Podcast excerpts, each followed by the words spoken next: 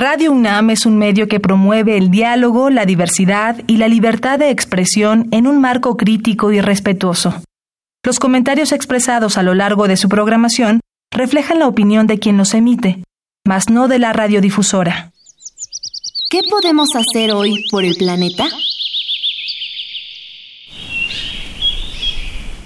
Gracias a los árboles podemos respirar un aire más limpio. El papel y el cartón constituyen hasta el 90% de los residuos generados por oficinas. Reutilizar al máximo estos elementos ayuda a evitar la tala de millones de hectáreas de bosques. Habitare ¿cómo están? Bienvenidos a Vitare, Agenda Ambiental Inaplazable. Yo soy Mariana Vega, me da mucho gusto saludarlos y me gustaría también saludar a la doctora Clementina Kiwa. Clemen, iniciamos otro Habitare. Hola Mariana, pues sí, muy contentos por una nueva emisión de nuestro programa Habitare. Así es, y como cada semana pues nos estamos sorprendiendo juntos. El día de hoy vamos a descubrir un tema que es el autocultivo de hortalizas y para eso, ¿quién nos acompaña? Pues tenemos el gusto de tener una internacionalista, a Brenda Cartwright. Ella estudió Relaciones Internacionales en la Facultad de Estudios Superiores Acatlán de nuestra universidad y es fundadora de una pequeña empresa que se llama Guberto, en, la que promueve la agricultura urbana de diferentes maneras. Van a ver, es un proyecto súper bonito y es una joven emprendedora, lo cual pues nos debe dar mucho orgullo. Así es, bienvenida al programa, Brenda. Muchas gracias. Gracias por la invitación. Es un gusto para nosotras tener de aquí y pues bueno, ustedes quédense con nosotros. Vamos a hablar acerca de autocultivo de hortalizas. Esto es Habitare, Agenda Ambiental Inaplazable. Empezamos. El Instituto de Ecología de la UNAM y Radio UNAM presentan. Toma segundos destruir lo que ha crecido en años. Toma horas devastar lo que se ha formado en siglos. Tomar acciones para rescatar nuestro ambiente solo requiere un cambio de conciencia. Habitare. Agenda ambiental inaplazable.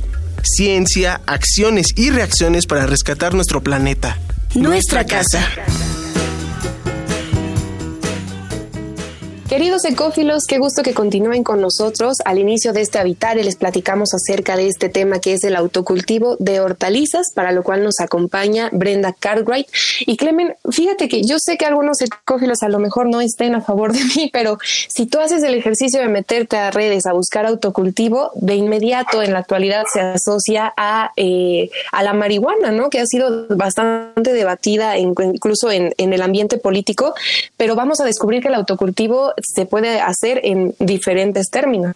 Claro, bueno, y si hablamos de la marihuana y lo vemos este muy técnicamente, estamos hablando de un monocultivo. En realidad, la iniciativa que promueve Brenda es súper interesante porque ella está promoviendo una riqueza de siembra de nuestras hortalizas en una gran diversidad de plantas, no solamente un, producto. Entonces, eh, no solamente es por por una idea recreativa, sino que es eh, la idea de complementar nuestros alimentos. Entonces, bueno, eh, se habla mucho de la agricultura urbana y del autocultivo, como ya escuchamos. A ver, explícanos, Brenda, exactamente a qué nos referimos cuando hablamos de estas, de estas ideas. Bueno, respecto a la agricultura urbana, está más enfocado a una agricultura industrializada en donde podemos abarcar grandes hectáreas para cultivar diferentes tipos de hortalizas. Y el problema que existe con el tema de la agricultura urbana es que llegamos a utilizar algún tipo de pesticida o fertilizante químico. Entonces también existe otro término que es huertos, bueno, huertos urbanos o huertos orgánicos. El huerto urbano está más enfocado a huertos en ciudades o provincias, más en ciudades, que es lo que he estado viendo. Y el huerto orgánico va de la mano con el, con el huerto urbano, nada más que por la palabra orgánica estaríamos utilizando productos 100% naturales o ecológicos. Muy bien.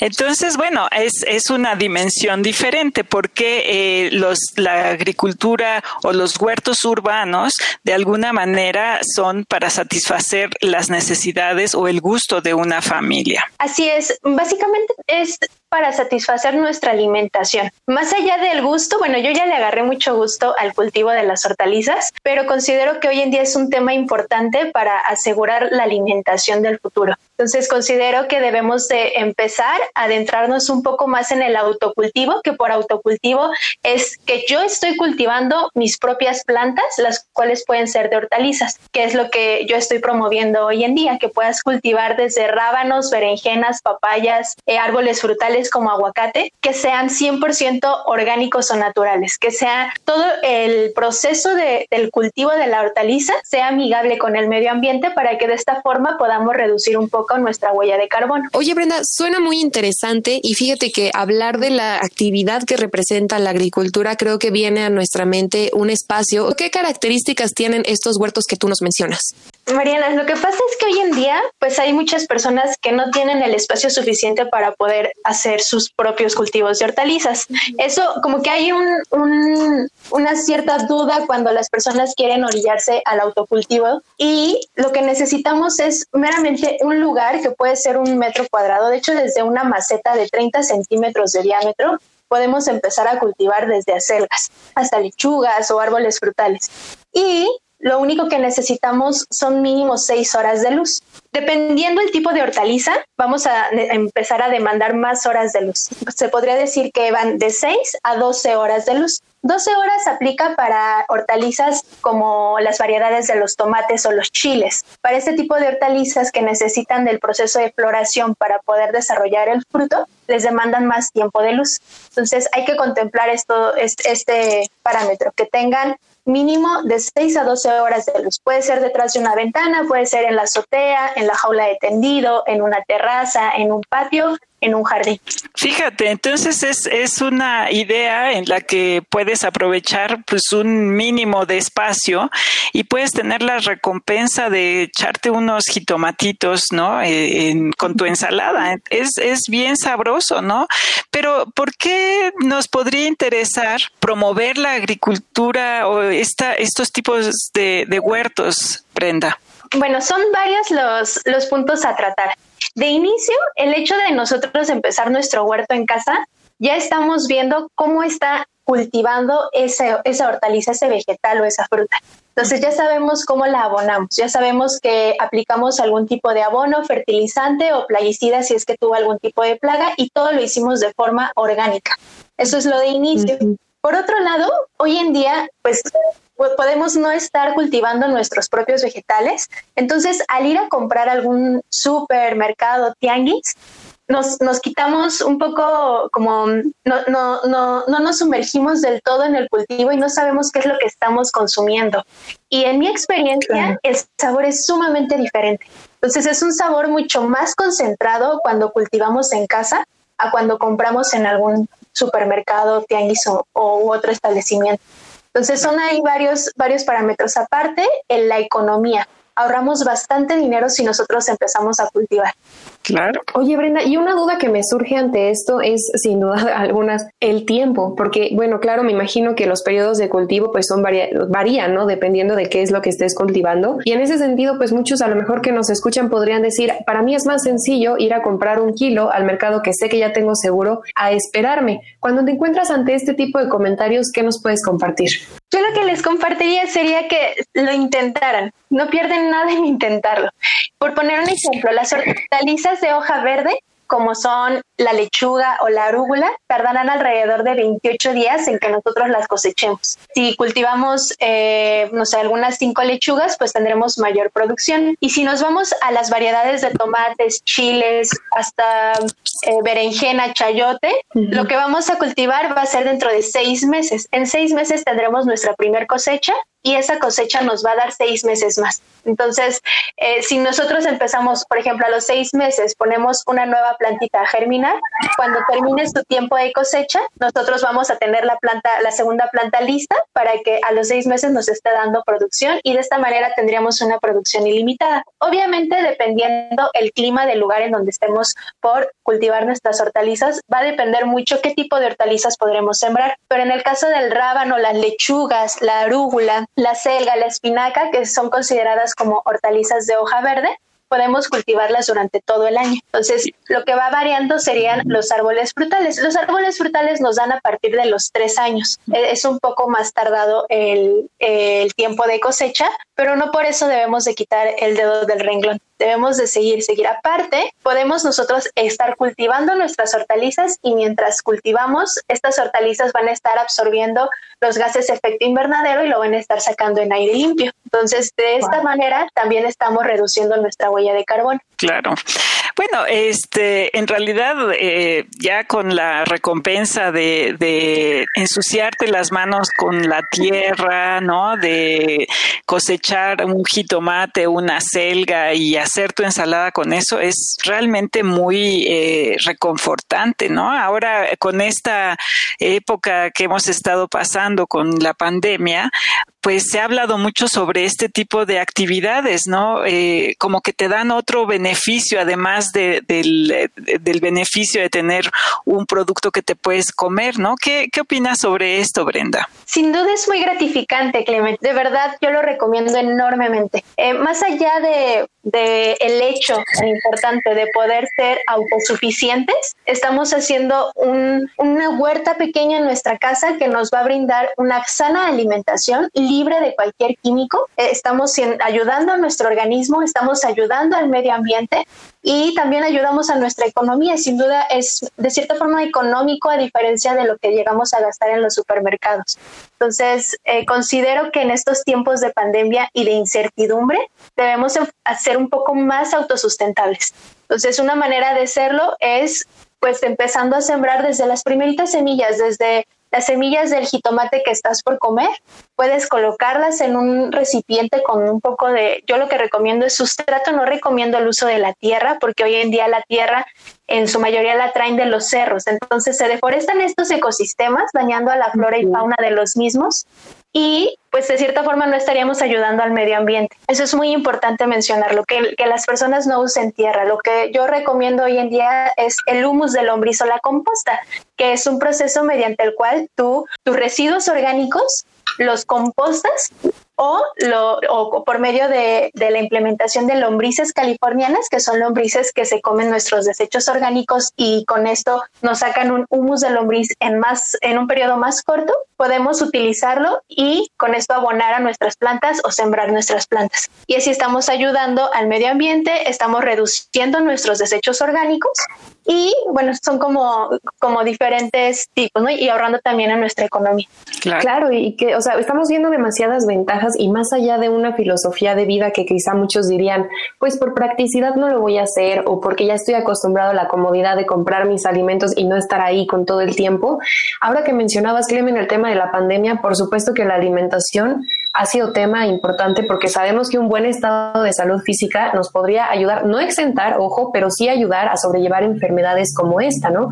Y me llama la atención que Brenda lo manejes así porque pues el mercado de los alimentos a nivel global es impresionantemente grande y deja ganancias que yo no puedo alcanzar ni a dimensionar, ¿no? Cuéntanos cómo es que tú como internacionalista llegas a interesarte en esta cuestión de los cultivos y, y el autocultivo de hortalizas. Pues todo inició cuando justamente empecé a cuestionarme sobre el origen de las mismas. El sabor empecé a notarlo un poco diferente entre varios jitomates, uno un poco más concentrado, otro no tanto. Posteriormente empecé a leer un poco más sobre la soberanía alimentaria y la seguridad alimentaria que está dentro del plan de desarrollo. Y empecé a cuestionar un poco el plan de desarrollo en el sentido que consideraba que no había muchas opciones como para poder nosotros asegurar la alimentación de toda la población. Entonces, ante esta situación dije, ok, si el gobierno no me está brindando una solución ante esto, pues creo que yo debo de hacer el cambio, ¿no? Entonces empecé justo sembrando mis propios rábanos, mis lechugas, me encariñé bastante con mis primeros rábanos al grado que no quería cultivarlos, cosecharlos y justo eso me ayudó para empezar a ver todo el proceso del crecimiento de la hortaliza. ¿Qué te parece si ahora hacemos una pausa? Regresando de esto, Clemen, ¿qué te parece si hablamos un poco más justamente de este proceso también para invitar a nuestro público a que se acerque? Claro, me parece muy bien. Sigan con nosotros, vamos a escuchar ahora la biodiversidad y yo y seguimos hablando acerca del autocultivo de hortalizas con nuestra invitada Brenda Carver. La biodiversidad y yo.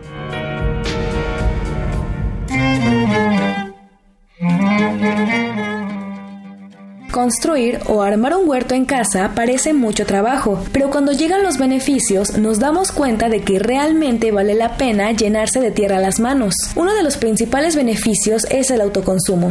Se ahorraría con una producción de frutas y verduras al mes, un aproximado del 60% en gastos alimenticios para una familia de cuatro integrantes. Esto según datos de algunas ONGs. Pero el impacto de un huerto en casa o urbano va más allá de los beneficios para la economía familiar, pues ayudan al ambiente en varias formas. Promueve la proliferación de insectos benéficos para los seres humanos. Ayudan a mantener cierto nivel de temperatura ambiente con las sombras que producen y reducimos nuestra huella de carbono en la producción de alimentos industrializados. Por otra parte, entrar en contacto con la naturaleza por medio de un huerto en casa, dedicarle tiempo y estar al pendiente de la salud de las plantas siempre es una buena terapia y ayuda a sentirnos parte del planeta. Busca más información sobre huertos urbanos en la revista de la UNAM o en la revista digital del Instituto de Ecología de la UNAM, OICOS.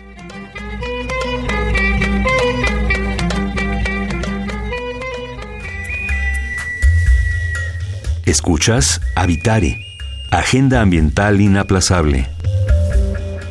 Ecófilos, qué gusto que continúen con nosotros y antes de continuar hablando de autocultivo de hortalizas con nuestra invitada Benda Cartwright, Clemen, recordémosle a nuestro público las redes sociales para que se comuniquen con nosotros. Sí, por favor, en Instituto de Ecología, UNAM, es en Facebook, en Twitter, arroba y Ecología UNAM y en Instagram, Instituto-Ecología UNAM. Ahí nos pueden mandar todos sus comentarios o dudas sobre este maravilloso tema. Me quedé pensando ahora en esta pausa que hacíamos, eh, en la actualidad, en este informe global de crisis alimentarias 2020, Naciones Unidas informa que hay cuatro países eh, con riesgo de hambruna y justamente el tema que hablaba Brenda, inseguridad alimentaria, son República del Congo, Yemen, Nigeria y Sudán del Sur. Es increíble, Clemen, que bueno, una, una disciplina como relaciones internacionales trabaje de la mano con el, con el cultivo y en este caso el auto cultivo de alimentos para solucionar problemas que son más grandes que qué comemos todos los días, ¿no? Claro, bueno, ese es uno de los grandes papeles que juegan los internacionalistas, porque ellos, eh, bueno, hacen mucho, mucho trabajo de eh, relaciones con otros países que de alguna manera están, eh, los llevan a discutir los temas en las arenas internacionales, ¿no? Están en la FAO, en la ONU, en las embajadas y están acercando a la gente a todos estos temas. Entonces, ¿cómo alentarías a nuestro público para que se involucre en este tipo de actividades, Brenda? Lo que les digo es, de verdad, empiecen a cultivar sus alimentos. Va a ser muy enriquecedor para ustedes, para todos los de su familia, para los pequeñines. De verdad les encanta ver cómo empieza a germinar una semillita, por muy chiquita que es. Es económico, no les demanda mucho tiempo. Básicamente, es luz y agua lo que necesitan y posteriormente les podemos brindar nutrientes y esos nutrientes los podemos obtener desde una cáscara de plátano. Si la ponemos a hervir, el agüita nos sirve para nutrir a nuestras plantas. Entonces no necesitamos de mucha inversión.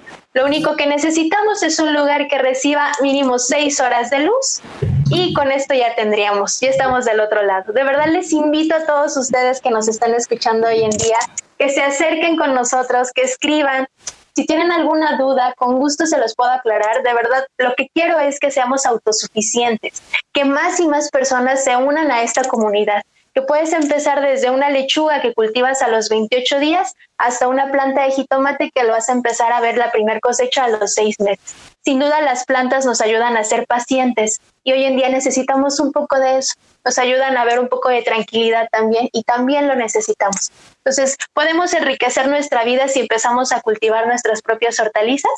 Sin duda es una experiencia inolvidable y enriquecedora que además es muy, muy inspirador escucharte, Brenda, porque, o sea, de que sabes del tema, por supuesto que sabes, eso ya nos quedó muy claro. sí, que escuchando toda la información que compartimos en este Habitare, de pronto viene a mi mente que este deseo que pareciera sacado de un concurso de Miss Universo de acabar con el hambre del mundo, a veces queda solamente en esto, ¿no? Pero son pequeñas acciones que sí lo van plasmando y lo convierten en una realidad. ¿Tú crees, y desde la visión con todo lo que has trabajado y conoces, que por ejemplo en México si hay un interés real, ya sea por parte de gobierno, de iniciativas privadas o de la gente misma, de que esto se materialice? Sí, Yo creo que, que sí, sí se, sin duda sí tengo em, esa idea de que se va a materializar. Sin duda creo que más allá de las empresas privadas, del gobierno, si nosotros empezamos a, hacer, a actuar, recordemos que nuestras pequeñas acciones van a hacer la diferencia. Entonces, estas acciones van a marcar un futuro diferente al que nosotros tenemos. Si cada casa, si en cada, por ejemplo, conjunto de departamentos empiezan a cultivar sus hortalizas, es más, si por cuadra se organizaran los vecinos y en una casa se cultivan jitomates, en otras cebollas, en otras apio, en otras cilantro y después regresamos al trueque, sin duda va a ser un tema muy interesante y, y, una vez teniendo nosotros asegurada nuestra alimentación, se podría decir que tendríamos asegurado lo demás. El dinero que, que nosotros destinábamos para nuestra alimentación, al nosotros ya estarlo produciendo, podemos destinarlo a otra cosa, podemos ahorrarlo o cuando se pueda podemos enriquecernos con diferentes tipos de experiencias cuando viajemos a algún otro país. En fin, el punto es aquí que cada persona, si, si siembra una sola hortaliza y en algún punto decide hacer un intercambio, que es lo que yo promuevo dentro de la comunidad que he ido creando, que se hagan trueques, que sea un intercambio hasta de experiencias. Y, lo que veo es un resultado muy enriquecedor, o sea, son personas que comparten el mismo gusto por el tema del cultivo y a su vez conocemos a más y más gente y en algún punto empezamos a hacer trueques. Sabes yo tengo este kilo de tomate cebra, tú eh, me, has comentado que tienes cebollas, pues como ves si te intercambio unos y hacemos un chicharrón de salsa verde, por decir algo. podemos, sin duda podemos materializar esta idea y, y creo que en el caso de México, México tiene mucho potencial. Lo he visto en contadas ocasiones, lo veo hoy en día con diferentes personas que conozco y empezar desde una semillita puede ser el cambio. Sin duda somos personas ordinarias haciendo algo extraordinario y creo que, que tiene mucho futuro. Claro, claro. Entonces, bueno, pues eh, hemos hablado mucho en Habitare de esta eh, posibilidad de que la gente se involucre, que haga, ¿no? Que se, se ponga a, a hacer este tipo de actividades y Brenda nos está dando un ejemplo de que sí se puede hacer, ¿no? Así es. Precisamente lo que dices, Clemen, es el mensaje principal que en todos los habitares tratamos de compartir, que las actividades o las acciones individuales, por supuesto que repercuten, y en este caso en particular no sería cuestión de exigir a lo mejor políticas públicas o que ni siquiera eh, a lo mejor un avance tecnológico tremendo. Ya nos está diciendo Brenda que esto es barato, que sí cuesta trabajo, pero es un trabajo muy satisfactorio. Entonces, Brenda, para todos aquellos ecófilos que ya se quedaron con la inquietud, que les maravilla lo que nos compartes, ¿a través de qué redes te pueden contactar para acercarse más a esta información? Claro, pueden ser a través de Twitter, Instagram o Facebook. Me encuentran como Guberto o señor Guberto. Al inicio, cuando inicié este proyecto, el primer taller que di fue a niños y llegué con el cabello recogido y un sombrero y me dijeron, ahí viene el señor del huerto. Entonces, eh, aparte decían, ahí viene el señor Guberto. Era como Guberto, Guberto. Entonces, desde ese inicio fue algo muy enriquecedor para mí. Fue una experiencia muy bonita y decidí dejarlo. Entonces, hoy en día se llama como señor Guberto. De hecho, es un poco también curioso porque la gente que me empieza a buscar, que me pide asesorías, tiene dudas sobre alguna de sus plantas, me dice, en todo momento pensé que eras una persona grande, bigotona y un señor como de un rancho. Entonces, es, es divertido, muy divertido. Pero pueden encontrarme como señor Guberto y con gusto les aclaro todas las dudas. Si tienen un espacio, quieran utilizarlo, podemos, eh, me pueden escribir y con gusto les hago un esquema para que puedan aprovecharlo al máximo y empiecen cultivando. Claro, bueno, pues está súper padre. Aquí tenemos a una joven emprendedora eh, que yo creo que pues nos alienta mucho, la verdad, ¿no? En este mundo en el que luego se les dice los jóvenes que, que el mundo les estamos dejando. Bueno, ya estamos viendo que los jóvenes no se están quedando eh, atrás, que están tomando la iniciativa de las cosas y están aportando ideas. Y eso me parece, pues, alentador, ¿no, Mariana? Así es, es increíble sin duda estas historias de vida que y además con una historia fascinante hasta del nombre que se nos va a quedar grabado yo creo que ya para la eternidad. Exacto. Todo este exceso de información de una manera tan amigable, tan accesible. Lamentablemente se nos termina el tiempo de este Habitare, pero Brenda, pues yo creo que a nombre de Clemen y de todos quienes hacemos Habitare, pues felicitarte por el maravilloso trabajo que realizas y gracias por habernos acompañado. Muchas gracias, gracias a ustedes. Es un honor haber estado el día de hoy con ustedes y pues nada, les agradezco enormemente. Bueno, muchísimas gracias Brenda. Y bueno, pues a nosotras, eh, Clemen, recordarle a nuestro público de nueva cuenta las redes sociales para que nos escriban. Sí, en Facebook estamos en Instituto de Ecología, UNAM, en Twitter, arroba y Ecología UNAM, en Instagram, Instituto-Ecología UNAM. Y eh, pues no nos queda más que agradecerle al Instituto de Ecología de la UNAM y a Radio UNAM. En la asistencia estuvo Carmen Sumaya, información de Aranza Torres e Italia Tamés. En la voz de las cápsulas, Lisbeth Mancilla, operación técnica y producción de Paco Ángeles, y en las voces los acompañamos la doctora Clementina Equiwa y Mariana Vega. Los esperamos en el próximo Habitare, Agenda Ambiental Inaplazable. Hasta la próxima. ¿Qué podemos hacer hoy por el planeta?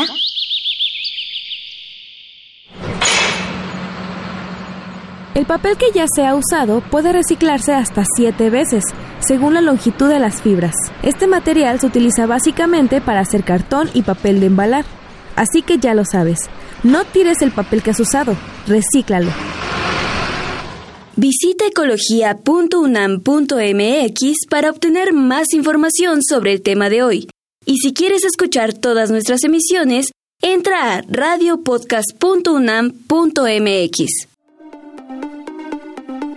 Radio UNAM y el Instituto de Ecología de la UNAM presentaron Habitare, Agenda Ambiental Inaplazable